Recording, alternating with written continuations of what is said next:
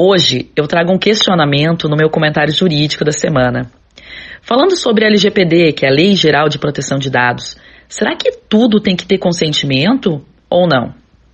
Bem, é comum ouvir dos clientes no meu escritório, das pessoas que eu comento sobre o tema, que agora, com a LGPD, é só é possível usar os dados de alguém com um termo de consentimento, com uma autorização. Mas, ouvintes, isso é um mito. No senso comum, esse mito foi espalhado por aí. Mas vamos ver o que acontece realmente na verdade. Ocorre que tratar os dados por meio de um consentimento do titular dessa pessoa é sim, ok, é uma das hipóteses que a LGPD traz.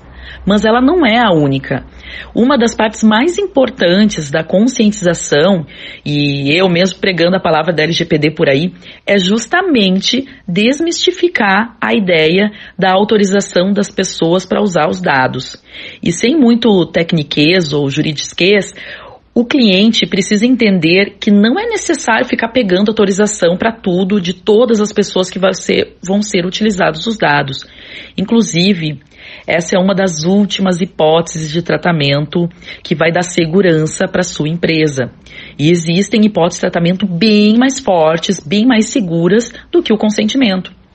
A lei disponibiliza outras formas, como, por exemplo, justificar com a execução de um contrato, com uma obrigação legal, com a tutela à saúde, legítimo interesse, exercício regular de direitos, políticas públicas. Isso são só alguns dos exemplos de justificativas que a lei traz e que dispensam o uso do famoso consentimento. Aliás, usando o consentimento nesses casos seria até uma forma errada de justificar, não estaria em conformidade com a lei da LGPD.